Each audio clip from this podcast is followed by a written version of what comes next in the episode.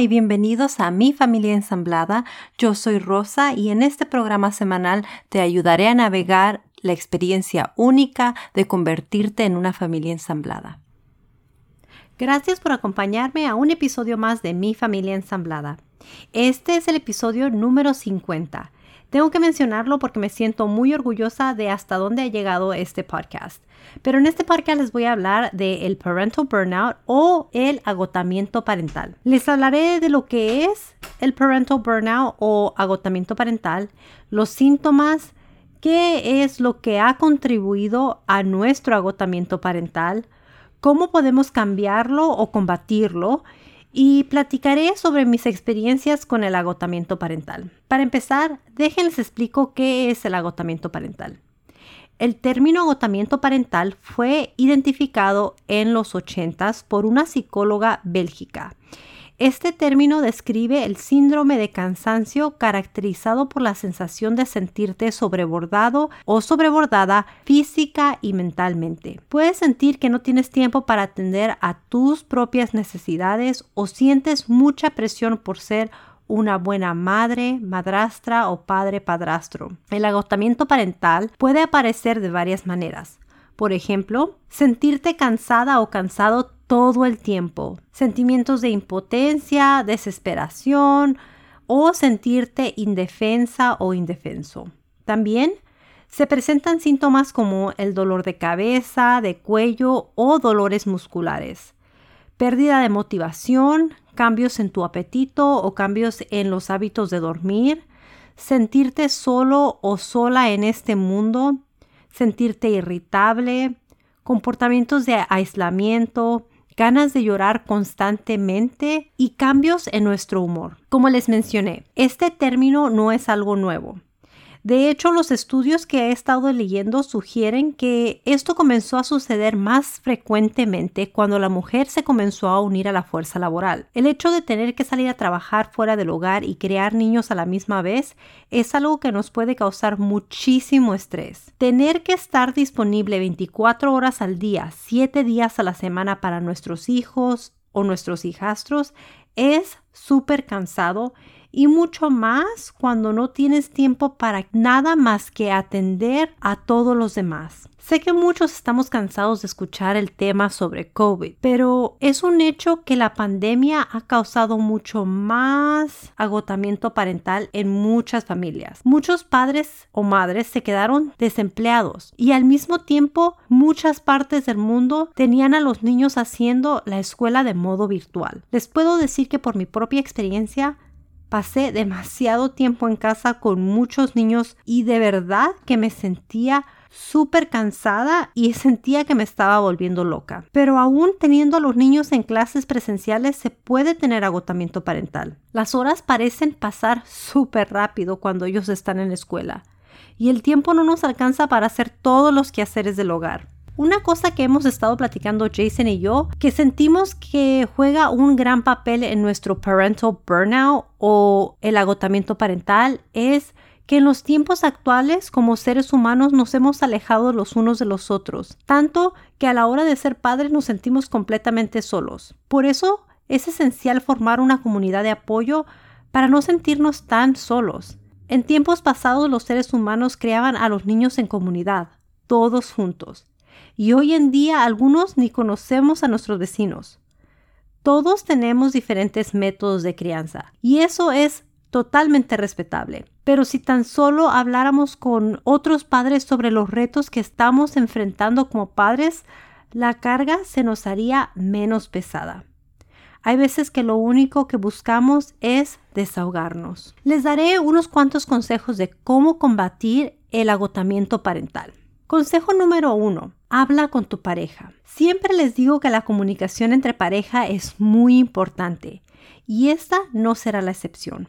En las familias ensambladas es mucho más difícil dejarle la responsabilidad a tu pareja de cuidar a los niños y más si no es el padre biológico de ninguno de ellos o la madre biológica de ninguno de ellos. También es difícil pedirlo cuando tu pareja no siente comodidad haciéndolo. Pero si tú te sientes agotado o agotada, es necesario ser sincera o sincero con tu pareja y pedirle ayuda. Te diré por qué. Es imposible ser una buena pareja cuando te sientes desbordado o desbordada. Yo la verdad me pongo de un humor que ni yo sola me aguanto. Pero también es bueno recordar que como buena compañera o buen compañero tenemos que darles ese tiempo cuando nuestra pareja lo necesita, cuando ellos se sienten sobrebordados. Ojo, yo no estoy diciendo que tomes toda la responsabilidad de tus hijastros todo el tiempo, pero considera darle ese regalo tan importante a tu pareja. También te dará la oportunidad de conectar con tus hijastros. Jason, por ejemplo, me ayuda llevando a mi niño a práctica de lucha olímpica mientras yo me quedo en casa cuando en realidad no tengo ánimos de ir. O me dice que yo vaya y me siente ahí a ver la práctica mientras él se queda con los demás niños. Pero todo esto ha podido suceder porque ambos comunicamos nuestras necesidades. Siguiente consejo. Duerme lo suficiente. Los estudios demuestran que el dormir al menos 8 horas es de mucha ayuda para nuestra salud mental. Sé que muchos tenemos hijos pequeños y se nos hace casi imposible dormir. Pero una siesta de 20 minutos al día hace una gran diferencia. Los fines de semana intento tomar mis siestas cuando me siento cansada y los niños saben que es algo que yo necesito. Yo he hablado con todos sobre mi necesidad de descansar y ellos lo respetan. Otra cosa que me ha ayudado mucho a mí es hacer ejercicio. El ejercicio no nada más es bueno para la salud física, pero también nos ayuda con nuestra salud mental. Los días en los que me siento que no puedo con el estrés, me aseguro de enfocarme en hacer ejercicio. Y eso me ayuda a sentirme mucho mejor. Aunque sean 10 o 15 minutos de caminar, te puede ayudar a mejorar tu estado de ánimo. Es científicamente comprobado que el ejercicio ayuda a combatir el estrés, la depresión, la ansiedad y muchos otros síntomas mentales. También te ayuda a que sea más fácil dormir durante la noche y te puedo decir por mi propia experiencia que los días que hago ejercicio duermo como bebé. Siguiente consejo. Crea tiempo de descanso. Yo era la típica loca que se la pasaba limpiando y haciendo quehaceres todo el día sin tomarme unos minutos de descanso. Una vez una amiga me dijo, ¿de qué tanto te preocupas? Los quehaceres estarán ahí mañana estarán ahí pasado mañana, estarán ahí la semana que entra. Y si te tomas cinco minutos o una hora de descanso, ¿qué va a pasar? Nada. Te la pasas limpiando y a los cuantos segundos de que llegan los niños ya está sucio otra vez. Ahora, no lo tomen a mal. Yo no he dejado de limpiar, pero la verdad es que a veces ni lavo los trastes de inmediato. Si me siento cansada, me tomo unos minutos, me siento y después voy y hago mis quehaceres.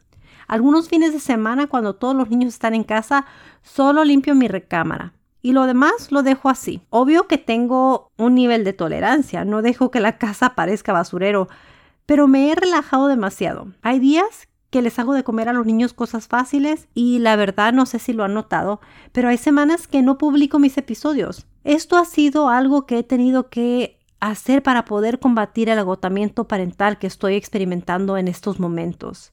Pero bueno, Sigamos con el siguiente consejo. Ten una red de apoyo. Como les dije, a muchos padres nos hace falta una comunidad que nos ayude a sentirnos acompañados. Es mucho más difícil para las familias ensambladas encontrar esa comunidad. Creo que una de las mejores maneras de hacer eso es unirnos en los grupos de Facebook, también te recomiendo que sigas mis páginas. Una de mis metas más grandes es el crear un espacio en donde podamos hablar de muchas dificultades que solemos pasar las familias ensambladas. Creo que este espacio no solo nos ayuda a las familias ensambladas, pero también puede ayudar a las familias tradicionales o nucleares ya que les ayuda a educarse y, a comprender las cosas por las que pasamos las familias ensambladas. Te pido que compartas esta comunidad con alguien que necesita una red de apoyo. Siguiente consejo. Sé paciente contigo misma. El problema con muchos de nosotros es que esperamos llegar a la perfección y eso es algo imposible. Dado el hecho de que es imposible y nuestras expectativas no son realistas, esto nos causa más estrés y frustración. Muchas veces les digo a mis hijos, no te hables a ti mismo como no le hablarías a tu mejor amigo. La mayoría de las veces somos más pacientes con los demás que lo que somos con uno mismo. es importante tener paciencia contigo mismo y darte el amor que necesitas. Siguiente consejo y es el último. Practica el autocuidado. Los que me han escuchado anteriormente saben que este es uno de los consejos que yo más les doy. De hecho, hay un episodio sobre el autocuidado. Nadie te puede regalar esto más que tú mismo. Esto es algo que intento practicar demasiado y definitivamente más de una vez a la semana. Con este consejo también te recomiendo salir a solas con tu pareja. Hazlo al menos una vez a la semana. La semana pasada Jason y yo nos fuimos unas horas a hacer las cosas que disfrutamos hacer mientras los niños estaban en la escuela. Él se tomó el día libre para pasarlo conmigo. Y la verdad que me sentí como yo misma de nuevo. Y era algo que era esencial para mí. Yo de verdad que lo necesitaba.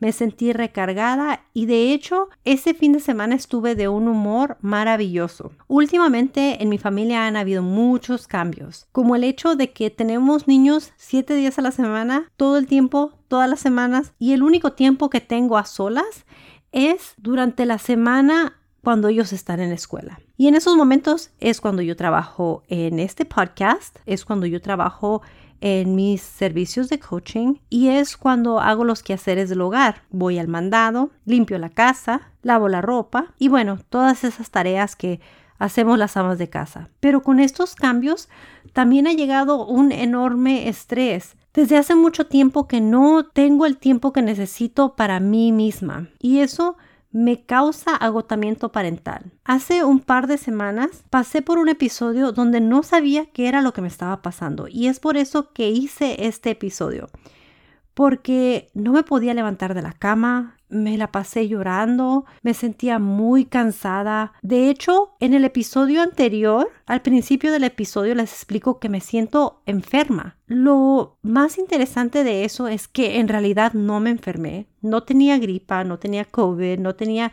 nada de eso, pero mi cuerpo ya no podía más hasta mi voz se me fue. Y eso me sucedió por dos días consecutivos y de repente me sentí mejor y sentí que me regresó la energía. Pero es que me tomé ese día que grabé ese episodio, me lo tomé libre el resto del día. Me acosté, me mimé, me tomé mi té y empecé a buscar en mi mejor amigo, Google, y encontré esto lo que es el agotamiento parental. Tuve que poner a práctica todos los consejos que les acabo de dar, empezando por hablar con Jason. Tengo que decir que él es la persona que más me apoya en esos momentos, pero también a él le ha sucedido esto y yo lo he notado. Y eso es cuando yo lo dejo que se venga a la recámara y descanse y se tome su tiempo y lea y haga las cosas que él necesita. De hecho, a él le dan dolores de cuello y de cabeza cuando se siente agotado. Así es que es muy importante tomarte ese tiempo, cuidarte y saber que a muchos nos sucede esto. Si no a muchos, a todos. Ser padre, madre, madre afín, padre afín es un trabajo bastante difícil y cuando no tienes un descanso es normal sentirte agotado o agotada. Sé que van a haber muchas ocasiones donde yo me voy a sentir agotada y sé que hay muchas ocasiones donde Jason se va a sentir agotado, pero ahora tenemos estas herramientas que podemos usar para sentirnos mejor cuando lleguemos a ese punto. Sé que este episodio es un episodio bastante corto, como les digo, estoy intentando hacer las cosas un poquito más fáciles para mí para sobrellevar este agotamiento, pero también me estoy enfocando en mis servicios de coaching. Estoy muy agradecida con todas las personas que han confiado en mí como su coach familiar. Si aún no haces tu cita, contáctame directamente. Te dejaré los enlaces para mi Instagram, mi Facebook, mi WhatsApp. También me puedes mandar un correo electrónico. Mi correo electrónico es rosa También tengo una página de Patreon si te interesa hacer un donativo a este podcast. Te invito a que me dejes tu experiencia, qué es lo que te ha pasado a ti, ¿Has alguna vez sufrido el agotamiento parental o alguna idea de algún tema que podamos tocar en un episodio futuro? Muchas gracias por escuchar. Hasta pronto. Adiós.